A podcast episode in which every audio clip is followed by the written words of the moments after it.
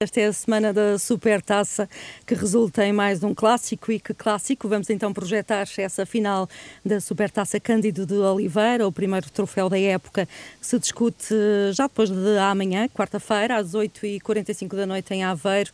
Este é o, eh, o jogo que no último verão foi adiado devido à pandemia. Vou começar eh, pelo Domingos eh, Paciência.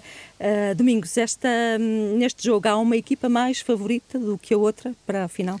Não.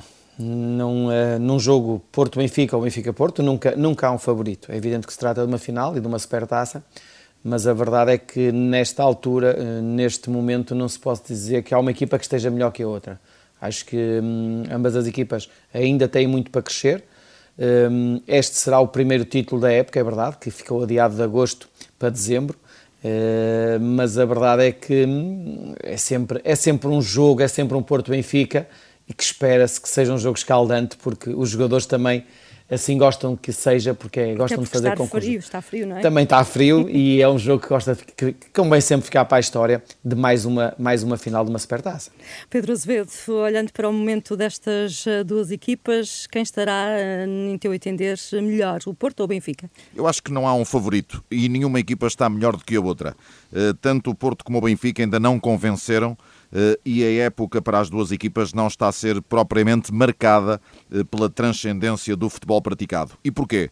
Eh, há uma densidade competitiva evidente. O Benfica já tem 20 jogos em 3 meses, o Porto tem 19. A chegada de vários jogadores novos, não há tempo para trabalhar o processo porque é escasso o intervalo entre os jogos, com poucas unidades de treino. Eh, o desgaste físico, o desgaste emocional, a ausência de público, este é um aspecto muito importante. Os estádios vazios retiram pressão aos adversários dos chamados grandes e a energia magnética coletiva faz mais falta eh, às equipas grandes. Olhando para esta realidade comum às duas equipas, eh, posso concluir que o Benfica e o Porto ainda procuram a afirmação da sua melhor expressão coletiva. Logo, no meu entendimento, nesta final não haverá um favorito. É um jogo de 50-50 eu acho que o momento das equipas eh, em campo, os detalhes, a sorte eh, e a competência vão definir o vencedor deste jogo. E nesse caso, Pedro, eh, então a pergunta é que pontos fortes tem e fracos também uma e outra equipa? O Benfica apresenta como ponto forte a sua fluidez de jogo ofensivo. Eu acho que o Benfica apresenta boas dinâmicas de ataque, é uma equipa criativa, tem poder de fogo na frente, os jogadores, uh, o Everton Cebolinha está em muito boa forma, uh, o Darwin é um jogador com grande objetividade, uh, há também a inteligência tática de Pizzi, mesmo não estando no seu melhor momento, a frescura de Rafa, eu acho que ele foi poupado em Barcelos para estar fisicamente bem no jogo de Aveiro, isto os pontos fortes do Benfica. Uh, o Porto, o Porto apresenta boa forma daquela dupla de meio campo, aquela dupla nuclear Sérgio Oliveira e Uribe. Uh, há capacidade técnica e de desequilíbrios do Otávio e do Corona, partindo do princípio que eles vão recuperar, porque nesta altura estão em dúvida. A profundidade de Marega é também um aspecto muito positivo na equipa do Porto e a capacidade física de Zaidu uh, pelo corredor esquerdo pode criar problemas ao Benfica.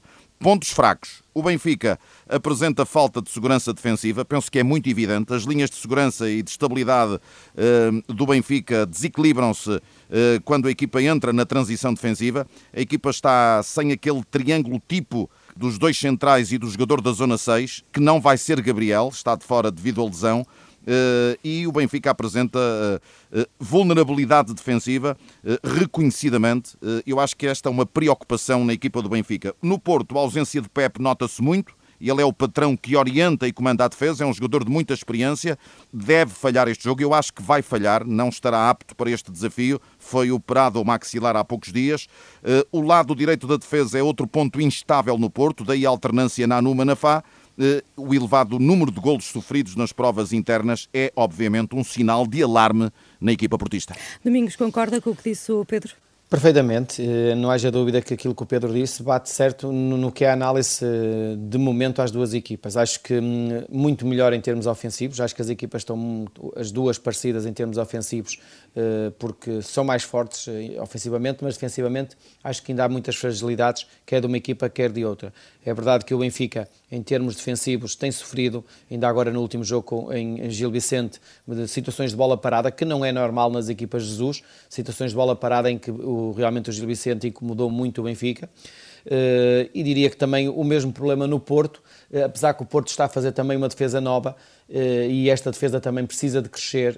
Falta, é verdade que faz falta o Pepe, o pai Pepe para fazer crescer esta defesa, porque são, é toda ela uma equipa jovem lá atrás e é natural que ainda é, falta o comandante. Mas concordo com o Pedro, acho que a equipa, as duas equipas são melhores ofensivamente e não tão boas nesta altura defensivamente. O Porto mais em profundidade a atacar, o Benfica mais a lateralizar o seu jogo, mas é verdade que são os pontos fortes do Benfica e estes, em termos defensivos, os pontos fracos de, de uma equipa e outra. E Domingos, agora falando a nível de treinadores, este é um jogo que será mais complicado a derrota para Jorge Jesus ou para Sérgio Conceição? É evidente que não há, não há jogos, uh, são todos complicados para qualquer treinador. Quando se Mas perde, o, nenhum o treinador. Jesus prometeu uma equipa avassaladora, é, o que não aconteceu até esta altura. Era aí onde eu queria chegar. é, é, evidente que quando há, uma, há, uma, há um princípio da época, há uh, a mensagem que tem que ser passada em função daquilo que são os objetivos de cada equipa, e não haja dúvida que o Sérgio foi muito mais cauteloso, também muito em função das saídas e das entradas e do orçamento financeiro que, que o Porto uh, precisava. Eh, mas a verdade é que o Jesus pôs a fasquia um pouco mais alta, ou muito mais alta, a dizer que ia arrasar. E a verdade é que hum, o Benfica, nesta altura, não é uma equipa tão confiante como se esperava, mas também eh, a verdade seja dita que o Porto mais confiante pela fase da Liga de Campeões, que fez uma Liga de Campeões melhor, o Benfica não tão bem em termos de Liga Europa, mas a verdade é que o Jesus, com aquilo que disse e com aquilo que projetou, ainda está aquém daquilo que o, o Benfica quer e os adeptos querem.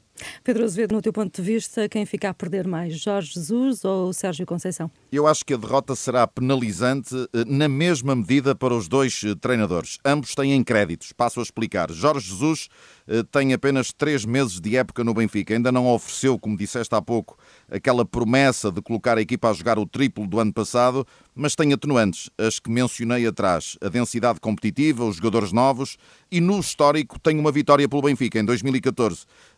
Sérgio Conceição ganhou há dois anos pelo Porto a única final da Supertaça que participou como treinador. Como jogador já tinha ganho uma Supertaça pelo Porto em 96 frente ao Benfica a duas mãos, 1-0 nas Antas e 5-0 na Luz. Mas o Sérgio Conceição, estando nos oitavos de final da Liga dos Campeões, a lutar pela defesa da Liga Portuguesa, nas meias finais da Taça da Liga, nos oitavos de final da Taça de Portugal, perder a Supertaça significaria a perda do primeiro objetivo da época do Futebol Clube do Porto. Tertúlia Bola Branca para analisarmos os principais jogos desta que foi a décima jornada da Liga. O líder uh, Sporting venceu o Farense por 1-0, um foi através de um penalti que foi polémico. Domingos, paciência, houve mesmo penalti? É sim, este é mais um lance daqueles que, que deixa muitas dúvidas e, e, há várias leituras. É evidente que isto, o, o vídeo árbitro hoje ajuda muito a detectar este tipo de penaltis. Eh, na minha opinião e pelo aquilo que eu vejo, há uma intenção do guarda-redes jogar a bola e é ele que toca primeiro na bola e depois de tocar na bola ao contacto com o jogador de Sporting. Um, já noutros tempos marcaram penaltis assim, mas na minha opinião, quer os penaltis que se marcaram no outro tempo, quer este, na minha opinião, não eram penalti. E sobre o jogo, o Sporting eh, não estará eh, nesta altura já a perder algum do rendimento? O Sporting, eh, ele aproveitou no fundo, o Sporting aproveitou esta, esta fase em que não teve competições europeias para poder trabalhar uma equipa e para ter a equipa bem fisicamente. E, portanto, por isso é que, de certa forma, também marca a diferença neste Sporting em relação ao Benfica e, e, ao Porto, porque tem uma semana de trabalho perfeitamente controlada em termos de gestão de, de, de, de esforço e, portanto, permite chegar mais fresco aos jogos. Agora, eh, nota-se que as equipas cada vez estão a ficar mais iguais e o Sporting com dois pontos de vantagem, é verdade, sobre o segundo, mas lá virá o tempo em que o Benfica e o Porto não, não vão estar tão sobrecarregados de jogos e aí o Sporting terá que também estar bem. Agora, as equipas já começam também a querer ganhar ao líder deste campeonato e é natural que o Sporting vá tendo mais dificuldades. Mas uma coisa conseguiu passar o Natal na liderança, pelo menos esse Natal vai ser também diferente. A mesma pergunta, Azevedo, uh, sobre o penalti e sobre a quebra de rendimento do Sporting. Para ti houve penalti? Não, para mim não houve penalti. Uh, defende e joga na bola, só depois ao contacto. O contacto é casual e é um contacto inevitável. Há um erro do VAR. Eu aceito a decisão em campo do árbitro, mas não aceito a inoperância do VAR, o VAR Bruno Esteves. O Sporting não fez um jogo conseguido, no meu ponto de vista, esteve muito perto de perder dois pontos, até pela altura em que o penalti é marcado, já muito perto do fim. Jogou em casa com uma equipa que está na zona de descida da classificação. O Sporting, aos 75 minutos, frente ao Farense, tinha um remate na direção da baliza. Terminou o jogo com apenas três remates enquadrados. Há aqui uma quebra de rendimento a coincidir com o aumento da densidade competitiva. Eh, o Rubén Amorim eh, reconheceu no final do jogo que faltou qualquer coisa ao Sporting e o que faltou ao Sporting foi uh, essencialmente qualidade de jogo. A figura da equipa Pote passou ao lado da primeira parte, apareceu apenas a espaços na segunda parte. O Sporting ressentiu-se também muito disso e eu continuo a dizer que o mês de janeiro irá ser o mês determinante na época do Sporting. Em 30 dias o Sporting tem oito jogos. Braga, Rio Ave, Porto, da Taça da Liga, pode ir à final da Taça da Liga. Boa Vista, Benfica e Marítimo, que podem encontrar uma ou duas vezes, dependendo uh, se vai ou não encontrá-lo na Taça de, de Portugal. Uh, eu acho que estes embates vão definir a época do Sporting. Do uh, Sporting Farense passamos agora para o Porto Nacional da Madeira. A equipa dos Dragões venceu por 2-0. Foi um triunfo algo tranquilo de um Porto que praticamente não chegou a ser incomodado pela equipa madeirense. Domingos, o que é que há de mais relevante a reter uh, deste jogo? Pouco pouco. Apenas dizer que realmente o Nacional não foi uma equipa que incomodasse o Porto, que não, criasse, não criou grandes situações de perigo junto da baliza de Marquezinho, mas a verdade é que o Porto controlou o jogo e, e jogou o suficiente para ganhar este Nacional. É verdade também que o Nacional facilitou de certa forma o Porto com aquele penalti escusado e depois o 2-0 acaba por, por marcar o jogo e decidir o jogo. Não há muito mais que se possa dizer. Dizer que o Porto foi superior, criou mais situações, marcou dois golos e portanto acho que o Porto cumpriu aquilo que era, que era aquilo que o Sérgio Conceição queria, que tratava-se de uma final para chegar ao Natal e manter a mesma posição que, que tinha até o momento. É? Pedro, tu estiveste lá, estiveste no campo, relataste o jogo, na tua opinião, o que é que há, eh, em teu entender, o mais eh, relevante a assinalar desta partida? Há aqui um aspecto muito relevante que vou deixar para o fim. Eh, vou começar pelo jogo propriamente dito, uma vitória muito tranquila do Porto, mas o Porto não fez uma exibição de primeira apanha. Eh, marcou um golo de penalti que foi bem assinalado, marcou um golo de bola corrida precedido de fora de jogo. O VAR Bruno Esteves errou, outra vez o VAR Bruno Esteves, eh, tal como tinha acontecido no Sporting Farense. Eh, e depois o Porto não precisou de muito mais porque o Nacional da Madeira foi, como disseste, Teresa, inofensivo. A reter, décimo triunfo do Porto nos últimos 11 jogos. São 11 jogos seguidos sem perder. Eh, é um fator estimulante que dá confiança. Eh, e a gestão que Sérgio Conceição pôde fazer para o jogo com o Benfica. Na segunda parte, dentro dos últimos 20 minutos, deu para poupar Sérgio Oliveira, Otávio, Corona, Marega e até Taremi, sendo que Otávio e Corona saíram com limitações físicas. E agora deixo a nota mais relevante para o fim, eh, que é a questão de termos visto um Porto com um modelo diferente. Um Porto a apostar menos nos corredores laterais e a insistir mais no jogo interior. E aqui fica a minha pergunta: terá sido um treino para explorar a vulnerabilidade do Benfica na zona central da defesa? Vamos ter essa resposta na final da Supertaça. A ver, vamos então. Eh, já que falamos de Benfica, vamos falar desse jogo com o Gil Vicente. Eh, os encarnados venceram em Barcelos por 2-0.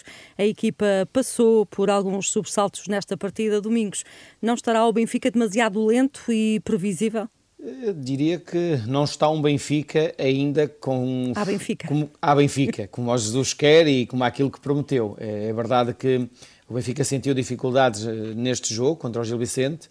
Ehm, a expulsão também ajudou, ajudou a que o Benfica pudesse ter a tarefa mais facilitada, mas realmente viu-se um Benfica eh, algo previsível e acima de tudo com muitos erros, com muitos erros em termos de bola parada, que não é normal no Benfica de Jorge Jesus.